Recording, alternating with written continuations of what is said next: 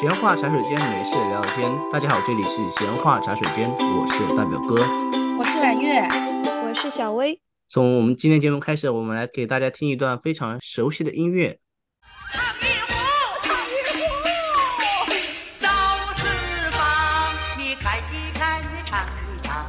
我做的饭菜到底香不香？香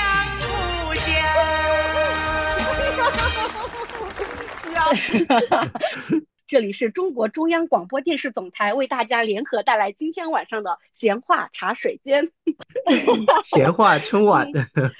今天这个是我们春节假期后的第一期节目。今年的春晚大家都看了吗？哎，我有看嘞，我真的，我从最开始的八点一直看到了倒计时，哎，所以今年春晚如果要吐槽的话，我真的有很多话想要讲。啊，今年不是说还不错吗？嗯，我我来可以讲讲，甚至于最后那个就是倒计时的时候，有一个小哥在那里微笑，微笑了几十秒嘛，我都注意到了。我还说，当时我跟纯纯在一起嘛，我就说纯纯看看这个人好好笑，他在主持人后面一直假笑，假笑了二十多秒。哎，我我开头我也注意到了这个，我还跟我妈妈讲，我这个小朋友好可怜的，就是要一直咧着嘴，因为镜头一直对着撒贝宁，然后撒贝宁后面就有一个小朋友的，就是要那种标准的笑容。我当时觉得小朋友太惨了。对，我没有看节目，但是我刷到了这个热搜。他们说那个小朋友的内心 OS 是说。啊，我就一直微笑，以防镜头扫到我的时候，我就没有在笑。但是他不知道的是，他一直在镜头的下面。是的，我就是每年节目一定会放着，绝对不会调到别的台。但我今年就是看着看着看着，心思就跑了，就开始发消息，就相当于是叫什么灵魂出游的看了四个小时吧。所以你们之前都是会好好的、认真的观看这个春晚吗？因为是这样子的，因为吃饭的那个时候刚好是我们一般都是晚上八点开始吃饭嘛，刚好是那个时候就打开做背景音乐，就会比较的就适合。哦，你们好晚哦。对，我们也是八点吃饭，因为你要做一大桌子菜嘛。哇，哎，我们家是传统哎，就是过年一定会。一起看春节联欢晚会。我记得我在高中的时候比较迷恋其他的明星，就老会想要去看湖南台，从未抢到过电视机，就是家里一定要看中央一台的这个春晚。然后因为以前过年在奶奶家或者姥姥家吃三十的饭嘛，有的时候那个饭不可能在八点就刚好吃完，所以可能会在爷爷奶奶家看一半，然后中间回去的路上开车回去的时候都会用广播一直听。我记得刘谦那个时候第一次见证奇迹的时刻，这个节目，这个魔术节目，就是通过车里的广播听完的。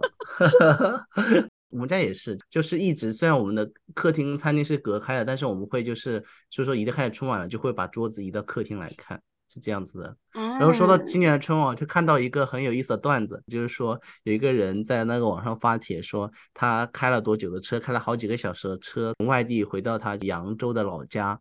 赶着看春晚，然后从八点看到凌晨一点，然后他实在受不了了，打了幺二三四五全国市长电话，就说要举报春晚太他妈难看了。然后那个那个接切的人物非常礼貌的接受他那个举报。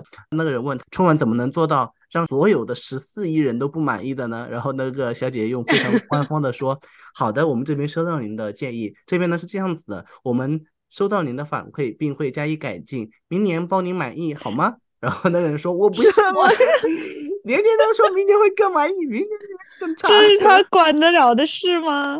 管不了啊！但是人家 人家幺二三四五是市场热线嘛，那你还能怎么办？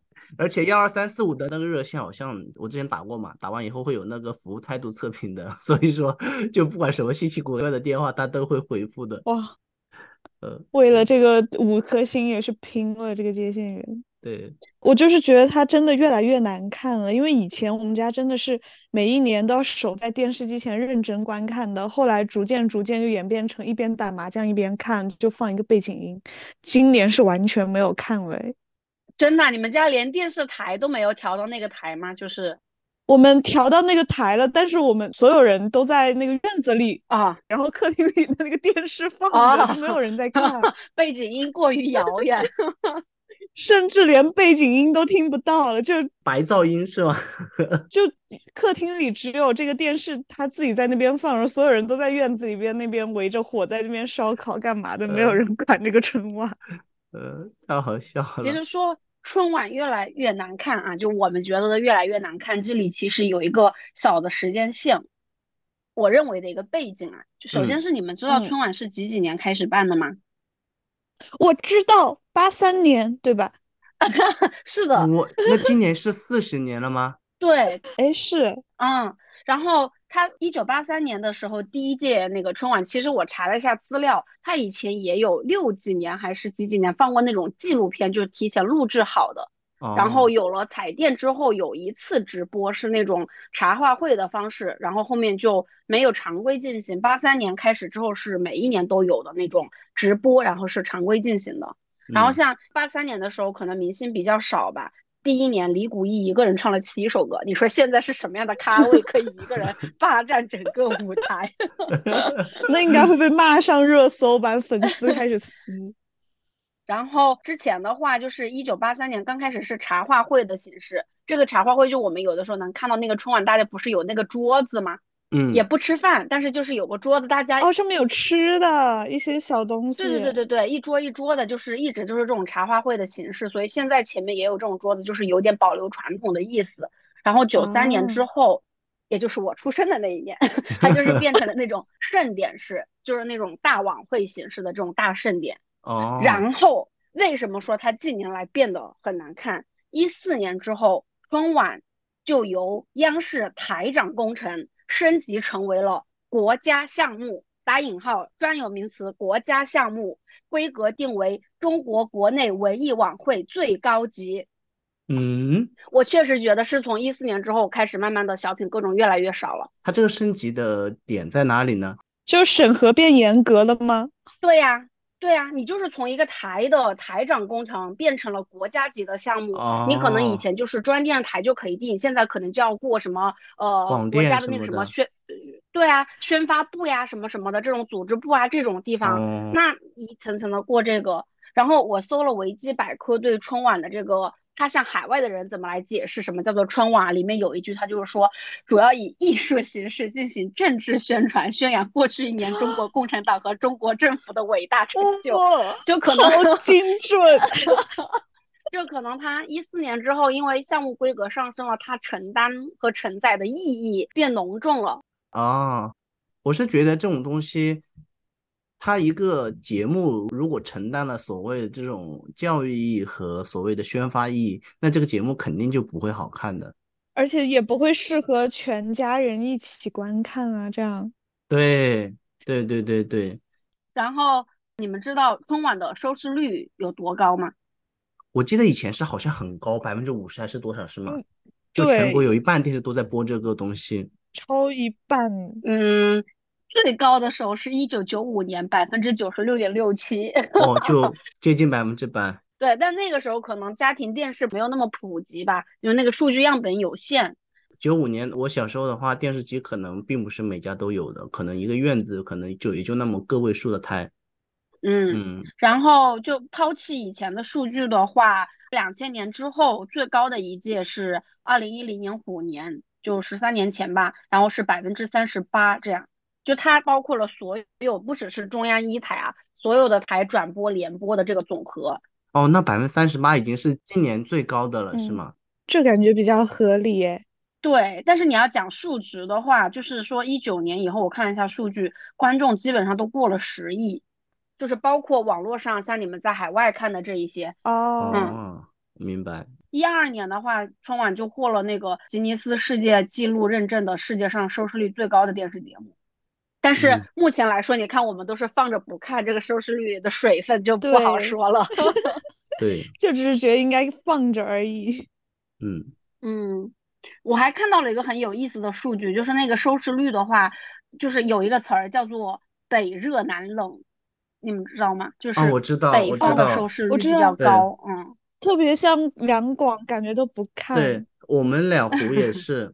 不要把湖北带上湖北看的，对不起，湖湖南可能要看湖南卫视吧。长江以南吧，可能。但是我想说的是，春晚有些类型的节目，尤其是语言类节目，其实对南方观众并不是特别的友好，所以其实，在南方看春晚的可能并没有那么的多，是这样子的。是的，因为他直播的时候是没有字幕的，所以很多南方人他可能听不太懂那个东北那边的口音那些。对对，对，而且很多习俗都是以北方为中心的，包括吃饺子啊，呃，各种各的一些习俗啊，其实基本上以北方为主。哇，你这样提醒了我，我没有去过东北，但是我一直就是对东北很熟悉，然后我脑子里面就总有一种冬天要上炕要吃饺子热腾 腾这种画面。都是小品是吧？对对对对对对，就这种小品，我也是植。根于你的记忆里的。还有什么花棉袄、花对穗袄，我不就我不会说你的眼光怎么会这么的奇怪，就老觉得过年要穿这种花袄子，明明我们家过年其实不穿这种的。而且我小时候觉得不吃饺子应该是我们家的问题，我会觉得应该大家都是吃饺子，因为春晚就是这么播的。呃，其实我觉得对我来说最比较明显的一个细节就是，其实南方很多家庭其实并不会从和面开始去包饺子，就算吃的话，很多时候我们是去外面买现成的饺子皮儿，就是有会有那种专门的店去卖这种，就跟南方和北方嗯买蔬菜的那个方式不一样一样。我们南方很少会说我们从搓面。和面到最后去擀面，就是甚至于我们很多南方的家庭包饺子都不会有那个案板和那个擀面杖的，我们真的不会，对，一套下来，其实对南方其实并没有那么的友好，就是并没有那么的熟悉，并没有那么有年味儿。那我可能是被影响的那一批，就是没有感觉到异常，然后完全被招安了吧。呃，然后呃，给大家科普一下一个很浪漫的原因啊，就是春晚为什么是八点钟开始？为什么？就是说，因为根据那个全球的时区划分，北京就东我们属于东八区嘛，东八区的二十点在西十二区是零点，所以如果刚刚好正晚上八点的时候，全球都是在同一天，然后就说全球的中国人可以在同一天过年。我地理很差，但是我查到的这个原因是这个，我觉得还挺浪漫的。我也看到这个，嗯，我没有 get 到为什么全球都是都是在同一天。就是你取两个临界点，在八点这一刻，全球就是都属于除夕这一天。时差不是从零到二十四个小时都有差别吗？它是全球一共二十四个时区，然后北京在东八区，所以北京嗯下午八点的时候，东十二区正好是二十四点，然后西十二区正好是一点，所以全球在这个时刻它就是处于同一天的。哦，好的，好的吧，好刚的刚小魏好的解释就这样很精准，我听懂了，啊，我我明白，我突然明白，我突然明白，是不是很浪漫？哎，解释这么半天都不浪漫了，你浪漫过敏啊，大表哥。有没有可能其实是我们想太多？没有，官方发出来的解释不管。你真的是浪漫过敏。呃，好的吧，好的吧。然后下面就是以前大家看春晚的时候都不问现在了，你们最喜欢哪一类的节目？我一直喜欢语言类的嘞，其实。必须小品啊！对啊，相声呢？相声小品就是语言类一起的嘛。我还行，我非哦常精准定位就是小品。就是你不喜欢那种说学逗唱那种那种相声是吗？对，我有的时候我会 get 不到，但小品我基本上都可以 get 到。因为小品有点像我们的情景喜剧的感觉，是吗？情景剧的感觉。是的，嗯没有人喜欢歌舞吗？没有啊。歌舞印象最深刻的只有那个千手观音，哦，对对对那个好厉害。那个是零八年还是零九年是吗？千手观音是零五年的，哦，嗯是零五年的。哦，那好久了，都十几二十年了快。是的。但是说到歌舞，我可以讲一个小点吗？嗯，你说，就是我最近一直在思考的一个事情，因为我每年春晚其实差不多都是从头看到尾的，所以以我有限的记忆以及有限的岁月里面看到的春晚啊，我其实有一个自己的一个想法，就是关于歌舞的。虽然我看的不多，但是每个我都像过场一样看完了。我发现有个问题，就嗯是以前的歌舞类的节目在春晚，它其实是有两个类别的，一个是民歌或者说歌曲家之类的，他就会请非常专业的我们完全不熟悉的人来唱，但是唱的非常的专业，非常的好。另外一方面是就是我们这种大众的流行的这种歌曲，然后会请一些明星来唱，但是呢，嗯就算是请明星来唱，他们会在创意表演形式以及他们的演唱的合作方式上面做足了功夫，比如说像宋祖英跟周杰伦混搭呀，，哎，邓祖哦英跟席席琳迪翁的那个混搭呀，就他们会做足功夫，包括后面有一有一年的那个山水中国美，请了梁咏琪、刘涛和林心如两岸三地，然后在上就整个 整个屏幕上面营造了一个如梦似幻那种那种 等一下各种我要打场景嘛。断一下，什么山水中国美，对山水中国美，我想说这种节目大表哥都能记住，然后在听到演员的那一刻，我懂了。嗯，好的，刘涛是家庭私货，但是忠实粉丝。对，不影响我做这个结论，就是说在通俗的歌舞表演上面，他们会在表演形式、表演的一些合作的方式上面，以及创意上面做足了功夫。但是我觉得近两年这两种趋势有一种糅合到一起去了，而且并不是一种有创业的糅合，就是就有一种那种我爱管不管了。就体现在哪里呢？第一种就是专业的跟非专业的已经哎干脆就是所有都在一起了，就没有说什么嗯非常专业的那种表演以及非常不专业的表演了，让你很难受。就好像你我想听专业的吧，我又听不专业；我想听不专业的吧，我看明星嘛，又有中间有几个那种所谓艺术家我又不认识，就那受众吧，就两面不讨好。第二点就是说，就算是你去这样混搭，你想导演有这样一种表达方式的话，那可不可以有一个更有创意、更自然的一种衔接方式？比如说像那个宋祖英跟那个席琳迪翁唱那个《茉莉花》一样，就是你可不可以想一些更更有意思的一些衔接方式？但是不管，就是一首歌拿拿出来，我就让你们一个明星跟一个艺术家去合唱，就唱出什么样子就是什么样子。往往这种出来，一个就是无趣，第二个就是灾难。你刚刚说那个老歌唱家，我就你说到这个，我就想起来一个人，阎维文。我还刚刚哦去搜了他的脸，哇，真的就是是我的印象中，他一出来就是正直，然后那种他是属于什么男对中音吗？还是男高音来着？就那个声音，好像近几年春晚都没有见过这一类代表的歌唱演员了哦。哦，就以前一定会有是穿军的装的男人出现和穿军装的女人出现。对，就是哦现在有，像比如说去年那个周深跟张也一起唱的，就说如哦果是往年的这种方式的话，要么就张也艺术家去唱，要么就是他跟那个通俗歌手合唱，搞一些创意。但是他们两个一起唱，就你觉得就哪里不对劲儿，就是不得劲儿。不，有点四周深我不像服了，就周深在我看来是专业歌手，他要是去跟那种流量小生去搭，我才会觉得是你说的那种。不不不，我不是说但是我觉流量，得他说通通是属于俗偏，呃，对，他不是那种很正的美声啊什么的那种感觉的对唱。你不能说周杰伦也是流量，他也是一个通俗的歌好手，但是吧他跟宋祖英一起，他就会想着办法，就是我作为一个总导演，我会想一个办法，比如说让宋祖英去唱周杰伦的歌，周杰伦唱宋祖英的歌，然后来回这样呼应，就会觉得很很有意思。小薇刚刚说到了一个词，就是以前类似于会有民族唱法、美声唱法，就是会有纯粹的这嗯种学派的唱歌方式，然后近几年可能就没有了。对，我觉得是这样子的。以前不爱听，现在刚刚说我决定这个节目录制完之后，我要可能我们老了，哦，完了，我要在我的房间里面通响起这种 这种兵哥哥的声音。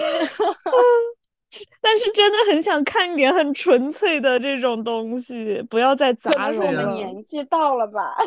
以前我真的是最不爱看歌舞类和杂技类的节目了，但是近几年可能是因为语言类的节目越来越难看，我反而真的要我看的话，我觉得歌舞类的节目是最好看的，就是真的有那种大家开心的笑脸，然后妆容好看，然后歌曲现在也选的越来越年轻化和你能跟着唱。所以近几年反而嗯。歌舞节目是我最爱的一类表演，尤其是每年的那个中秋的晚会，也是央视的。中秋，因为就主打文艺嘛，全是唱歌类的，我反而觉得哎还挺舒服的，因为确实舞台美，就纯欣赏了，你不要出来恶心我，就这种感觉。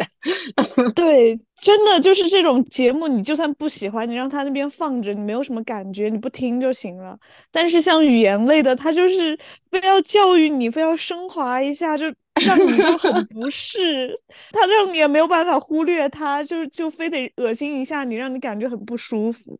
而且它的时长吧又蛮长的，而且你跟你嗯坐的呢，一般上到了那个时候，跟你坐在一起的各种长辈晚辈在一起，听那些很尴尬的话，就脸色火哦烧，心里面又不想不知道该说什么话。我的脚趾已经在施工了。对对对对 然后这一类型你一扯上搞笑就更尴尬好洗脑洗脑啊！啊！我们回顾一啊下，回顾一下以前我们比较喜欢的那些节目，你们最喜欢和熟悉的组合就有吗？印象很深刻的，一人来太一个，多了吧？我可以来十个。只让你选一个。白云黑土在我心中是最佳黄金组合 那我也这么选吧，啊！就是宋丹丹和啊赵本山。因为一到春节，其实到了初一到初八，他就会初一到十五都会放，就中央台就会轮番播放历年春晚的一些节目集集锦嘛。就每次看到这白云黑土，我都会停下，认认真真从头到尾看完，就觉得对嗯，就一直看看不腻。对，还是老节目，就是每每一个梗，就觉得那个时候人真的怎么那么有心思去做好你来两个，下蛋公鸡，公鸡中的战斗机，又把大小薇这个象关进冰箱，冷宫分几步？是吗？我都忘了。是的，是的，是的，是的，的。对，我记得白云的那个说那个场面，那是相当大呀，这是锣鼓喧天，鞭锣鼓炮齐喧鸣，红旗招展，人山人海呀。还有另外一个说说没有绯闻的名人都不算的名人，做人难，做女人更难。真的都好做名女经典。人难上加难，哎呀，笑死我了。还有他们和那个范伟的什么呃双脚离地了，聪明的智商又占领高地了那些。那是后面卖拐的系列了。你们不说那个嗯吗？改革春风吹满地，中 国我知人民道真争气。那个东西太长了，你知道吗？我找到这个齐心合力跨世纪，一场大水没咋地，谢谢。还有他之前那个什么齐德隆东墙那边，我也是哦笑啊，死骑在龙了。东墙，那个好像是零八年吧，我记得是为了契合奥运主题。对，哇，大家记得哦好清楚呀！看了多少遍啊！那么今天的你，我怎样重复昨天的故事？我这张旧船票还能否登上你的破船？因为这句话，我记得我当时还去听了毛宁，因为毛宁好像有这首歌。有一首歌，对，太好笑哇，真的，是倒背如流哎！有的时候别人起个头，你一定能接上。而且那个调还能跟上。这个不是说我们华人在国外有一个街头暗号吗？就是宫廷玉液酒，然后你啊对一说出来，另一个人一定会接一百八一杯。这个一定你没有办法，我觉得我今天就是为了准备这期节目，我脑子里面一直有这一句“宫廷玉液酒，一百八一杯”，一百八一这酒，怎么样？啊，听我给你听吹，我跟啊你吹呀吹呀，我后面能唱完，你们是疯了吗？控制这个不真的住。非常洗脑。我好喜欢那个赵丽蓉和巩汉林呐、是的，他们表演的那些都好经典啊，什么那个追星的说之前那个讽刺那些明星过度包装的那些，现在都啊还好适用哦。就对后来发现都变成了事实，是吗？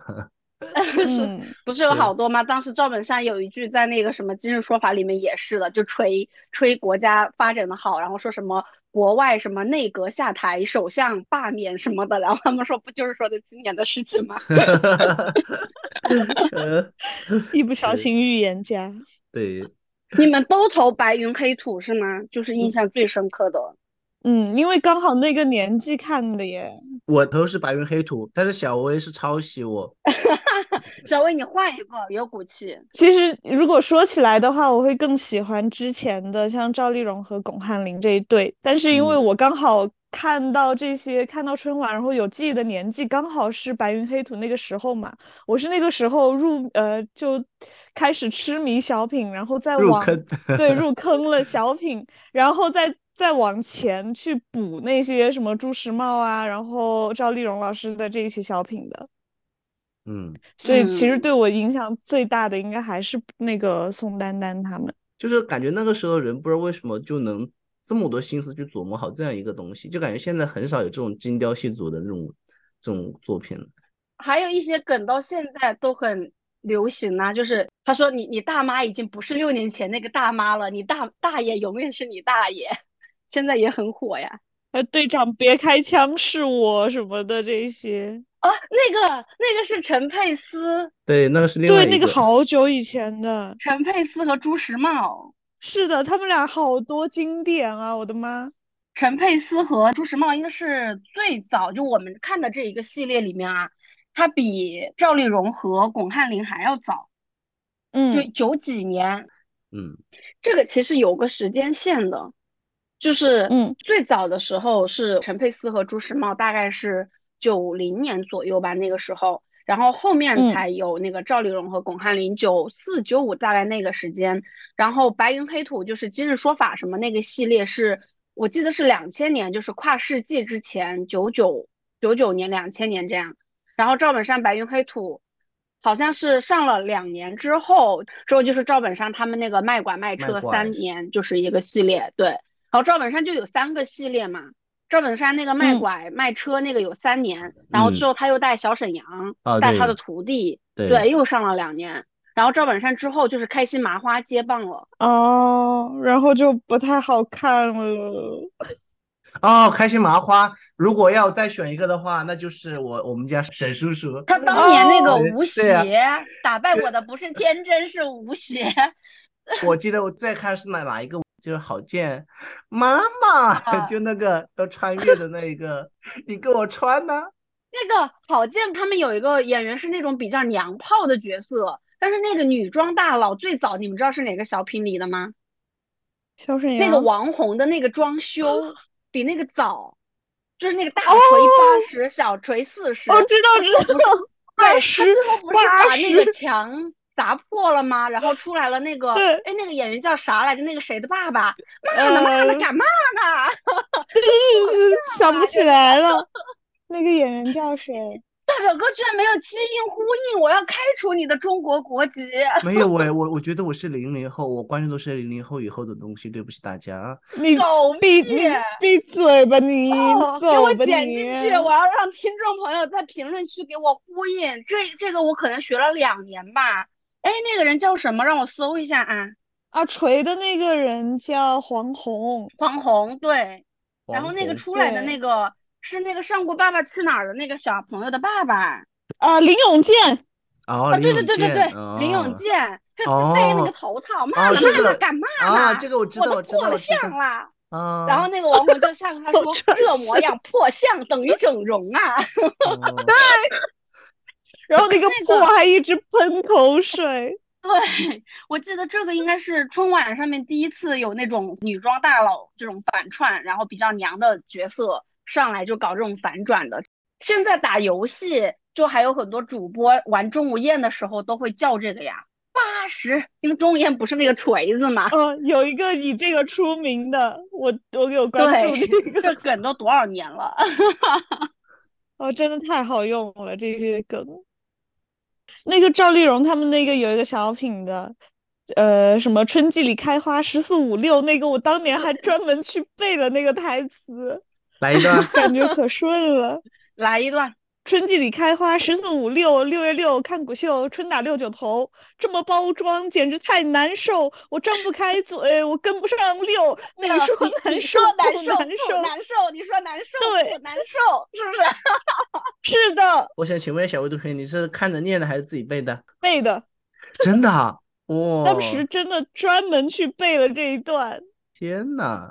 厉害了，感觉那个赵老师他说起来好爽哦，这一段 也是这一段让我后来就是 rap 火了之后，我一直感觉我感受不到他和这些就这种贯口的区别在哪里，因为在这个小品里面，他们就说这就是中国的 rap，就是这个样子。对，中国最早的 rapper queen 就是赵丽蓉老师，就是他，就是他。对，您说难受不难受？点头 yes，摇头 no，来是 come，去是 go，对，go，好押韵，嗯，笑死了。因为我们家过年就是会跟姐姐妹妹，基本上从三十到初一、初二、初三，就是一大家人轮着家里过，然后正月就是跟我妹妹、姐姐妹妹就在街上串，然后我们最爱做的一件事情就是在街上背台词，因为你走路就无聊嘛，然后就是你说上句我接下句，那个时候又没有手机，纯靠脑子记呀。然后后面赵本山他们那个卖拐卖车那几个系列也真的是好多好经典，嗯，路上一个呃路上一个猴，树上骑个猴，你说有几个猴？那这些就感觉也很适合用于日常互动，所以真的很好流传。嗯，就很多梗现在都还在用嘛。对呀，你吐槽一下朋友什么的都很好用。对，就听众朋友们，如果有你很熟悉的梗或者自己日常耳熟能详的一些还记得的台词的话，都可以在评论评论区互动一言下。，打在公 屏上，谢谢。嗯嗯，说到这里，就你们知道冯巩是上春晚最多的演员吗？我想死你们了！对，观众朋友们，我想死你们了！不是李谷一吗？不是不是，那个我跟你们说，冯巩四十年春晚，冯巩上了三十三次，屌不屌？哇为什么今年没有上呢？今年没上了。然后李谷一是十九次，我感觉每年都有李谷一唱那个《难忘今宵》啊。他今年没有唱了吧？对，因为新闻说他阳了，身体没有恢复好。好的，祝李老师身体健康，阳康阳康。然后包括嗯那个你刚刚你们说那个陈佩斯和朱时茂，我记得他们以前有个小品是表演那个吃面，然后是说那个、哦，对，对那个陈佩斯吃面吃了很多碗，但是这个、这哦。个事情给我的那个印象就是，我每次看到演员，就是以前啊，最起码初高中以前都是这样的，我一看到演员吃东西，我就在想他是不是吃了很多遍，他怎么表演？然后我还真的问过我的哥哥，我哥哥当时就说，他说演员都是假装表演吃进去的，对啊，但是就是因为他的这个铺垫，让我前面最起码是在我读高一以前，我都是觉得演员表演吃饭，他可能要吃很多口，就跟那个陈佩斯吃面吃到吐一样。嗯，而且陈佩斯那个真的让我觉得面条真的好好吃，我觉得真的有受到他的影响，他吃的太香了。就陈佩斯和朱时茂这里其实有一个八卦，嗯，你们知道吗？就是陈佩斯和朱时茂后面很久都没有出现在央视的舞台上了。不会不和吧？大表哥知道吗？哎，我不知道为什么八卦。他们俩把央视给告了，告央视侵权，屌吗？好，为啥？就是那个时候好像一是国内版权意识也没有那么强嘛，就是有人拿着他们的碟去卖，然后他就去找别人协商，结果那个上面印的是什么中国国际电视总公司，这个是央视全额投资的一个国有的投资公司，然后就是当时央视的也很傲慢，就是说什么我我用了怎么了，就是大概是这一种吧，然后之哦前也卖过他们的东西，就是没有打招呼。然后他一怒之下把央视给告了，哦，而且他还告赢赢了了吗？告赢了，哦，好厉赔了三十三！万。哦，所以他就基本上就被央视给封杀了。对啊，，封杀了呀，就三十三万换这个。之后我好像是在近几年还看过他上过一档什么采访节目说这个事情，就他现在还是很铁，就他不觉得他做错了。当时闹得很大，就是他们有线下的演出，就跟那个跟现在德云社一样，然后他就罢演，他就不演，然后就有记者采访他说：“你不觉得这样对不起那个就是付了票钱的观众吗？”他说：“嗯对不起，他们的是央视，就是说是他们侵权在先的，就这样。哇，他好勇啊！”嗯，但是近两年好像是他们又重新，我记得是一九年还是什么时候，他又重新上了央视的一档节目，作为导师上去了，所以近几年可能算是慢慢的和解了吧。可能当年那批人已经退了。对对，我也想这么说，人也换了，就可能好很多了。嗯，嗯，我想说的是，春晚的女主持人，就今年的女主持人真的很不行。但是因为也不算是八卦，就是说其实以前的呃周涛啊，还是董卿啊，现在都已经慢慢隐退了。但是在于隐退之后，隐退的这之后比较的突然，所以其实我想问一下大家，知不知道这些八卦，以及我为什么觉得这些，就周涛啊，呃，董卿隐退以后，为什么上来这些人就这么的新面孔，就中间都没有一个过渡，不觉得很奇怪吗？为什么？我好想知道哦。但我觉得湖南台也这样，就感觉一直是什么何炅、汪涵。啊不，跳回跳回中央，不聊湖南台，好，大大表哥继续解释。为什么我不知道，我在问呢。啊？这样的呀？我以为你有 我以内为你幕消息，知让我很道紧张和激动。但我觉得，因为有几个其他的那个八卦可以辅助说明一下，嗯春晚的女主持人每年的那个竞争其实还挺激烈的和不法手段的。因为有一个经典救场的那个片段是说倪萍当时拿到的那个台本是空的，然后他就临时说了一段三十多秒的口播吧，把那个时间给盖过去了。但是有没有想过，怎么会在央视这样重大的节目里面，然后放进去的台本是空的呢？就很多人说是有人故意陷害他嘛，因为那个时候是倪感觉很萍就是像，对如日中天，然后每年的春晚都是他的这个时候，嗯所以我觉得这个女主持的明争暗斗还挺多的。然后另外一个嗯是杨澜，好像杨澜就主持了一届春晚吧，然后她之后不就出国留学了吗？她之后嗯接受采访，就是我忘记了原话啊，但是我记得她当时的表述的意思大概就是竞争也挺激烈的，然后各种她也觉得她自己可能是没有说手段，但表达出来的意思有这种，就是自己的学识啊各种可能在这个地方待不太住，所以他就觉得说他要出国深造。但很多人就是分析，他说的比较委婉，说只是说自己的学识、呃名利来的太快，hold 不住要出去沉淀，但更多的可能就是就看到了很复杂的东西嘛。你你设想你在嗯那个阶段有什么样的东西会让你说放弃要出去呢？我觉得是让我觉得说人际关系各种这种 hold 不住，不是真的说能力 hold 不住，能力 hold 不住你就在工作里面学嘛。嗯，我说实话，我为什么会突然关注这个事情，是因为我不记得是哪一年春晚了，有出来一个当时，因为当时不管是朱迅啊，还是周涛啊，还是董卿啊，都是这种方方正正的脸嘛，所以现在话叫国泰民安脸啊。嗯，但是呢，自从当时有一位新的女主持人就出来，就打破这种用了锥子脸，就是李思思。然后呢，出来，哦她其实主持了两届的，但是我不知道为什么他突然又好像没事儿一样就消失了。所以我这是为什么突然关注这个事情。就像今年出的女主持我都不认识，然后就是就是很多好的主持人就一茬一茬的就露了几年几年的那个脸，然后又不见了，又觉得好奇怪，就感觉像培养了几个很好主持人，然后又隐退了，不知道为什么。你说的对哦，就以前是老主持人在，然后带一两个新人这样。对啊，李李思思去哪了？对啊，他那两年我现在在也挺那搜个的。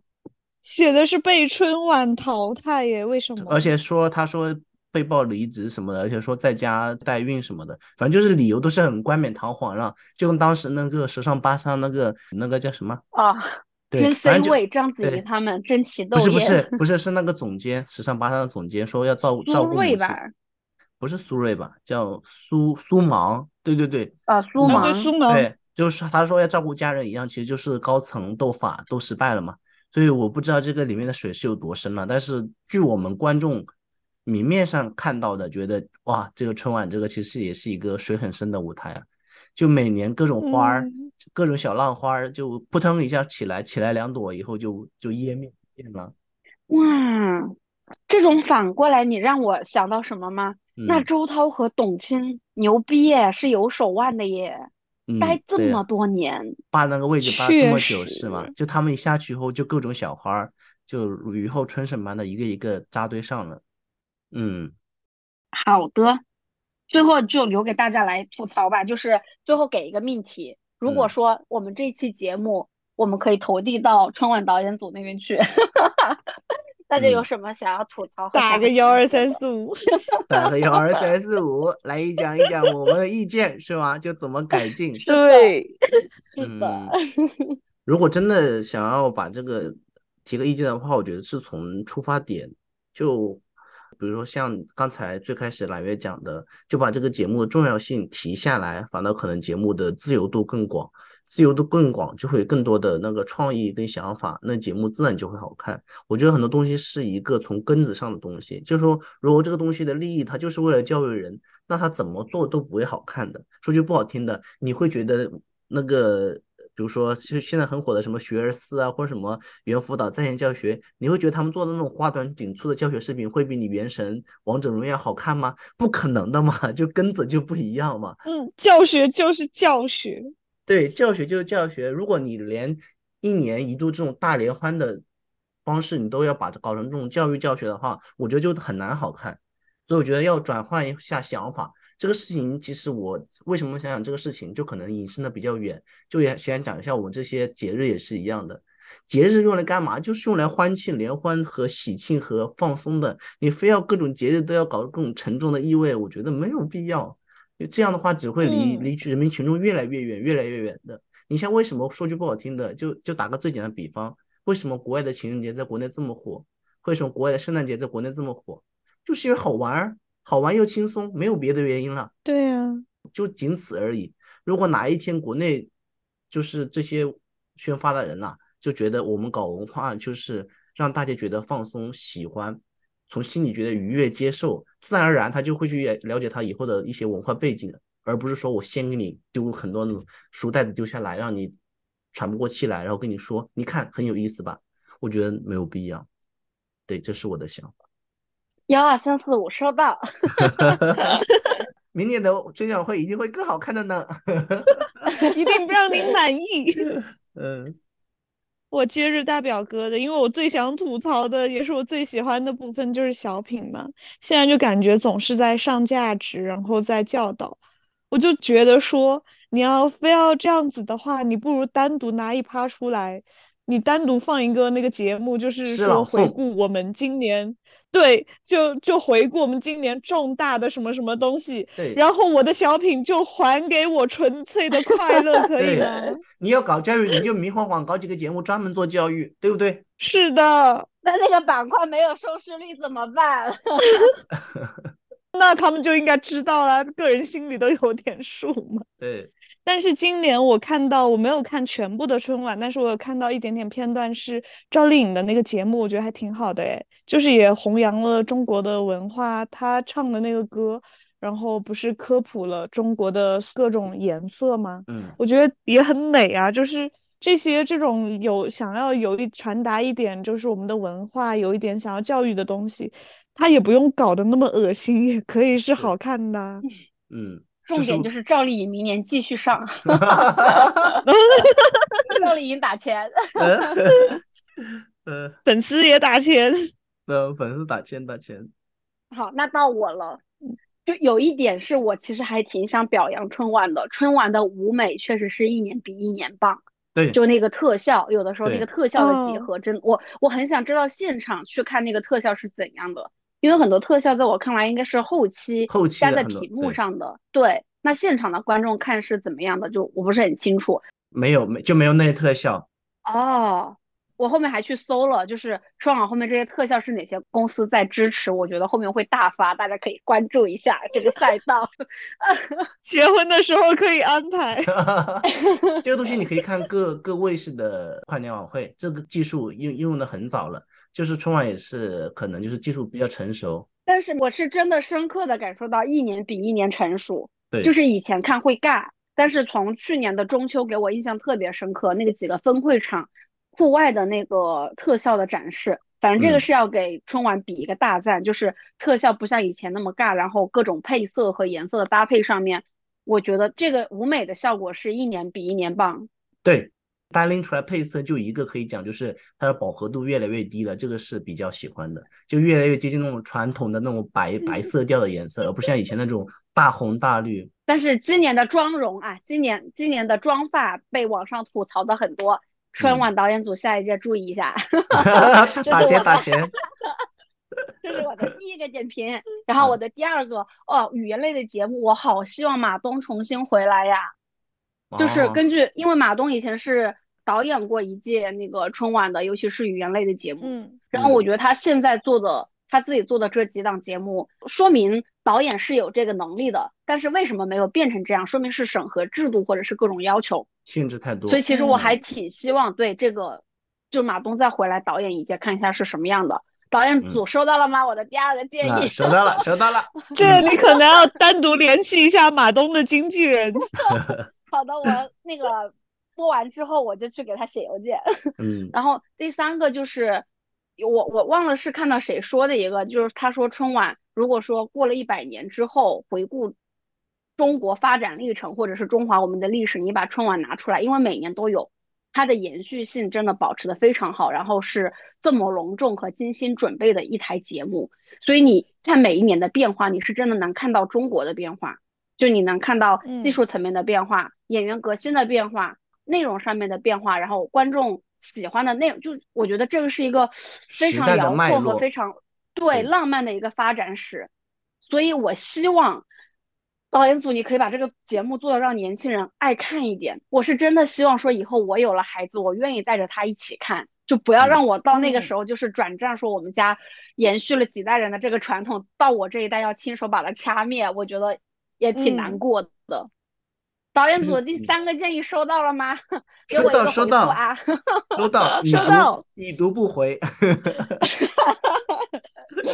嗯，嗯，那好吧，那我们今天节目就聊到这里了，感谢大家的收听，这里是闲话茶水间，我是大表哥，我是揽月，我是小薇，那我们下期再见，拜拜，拜拜拜拜。拜拜。八十，这这这这卖八十啊？那得买多大一堆萝卜呀？不跟您说了吗？在这儿不能叫萝卜，就得叫群英荟萃。哎，群英荟萃，我看就是萝卜开会。老太太，哎，您可别光说不练。哈哈。别耍嘴呀！我要是耍嘴，我是个棒槌。宫廷玉液酒，一百八一杯，这酒怎么样？听我给你吹，啊吹，啊吹！瞧我这张嘴呀、一杯你开胃，我喊了一声美，二杯你肾不亏，哈哈，还是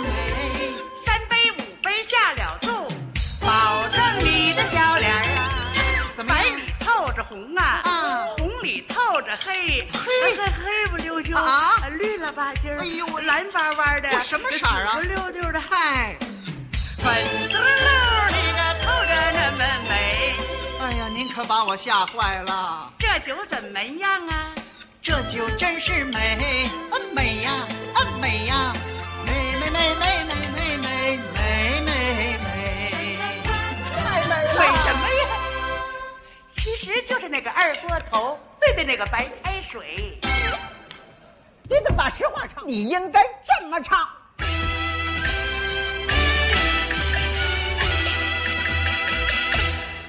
你看这道菜，群英荟萃，要离了八十，一个都不贵。过来看一看，亲口尝一尝，你吃到嘴里特别的脆。相信，你尝一块脆不脆？我吃了一块，嚼在嘴里，确实它有点脆。为什么这么脆？为什么这么脆？我现在问问你，我它为什么这么脆？它怎么这么脆？它就是一盘大萝卜。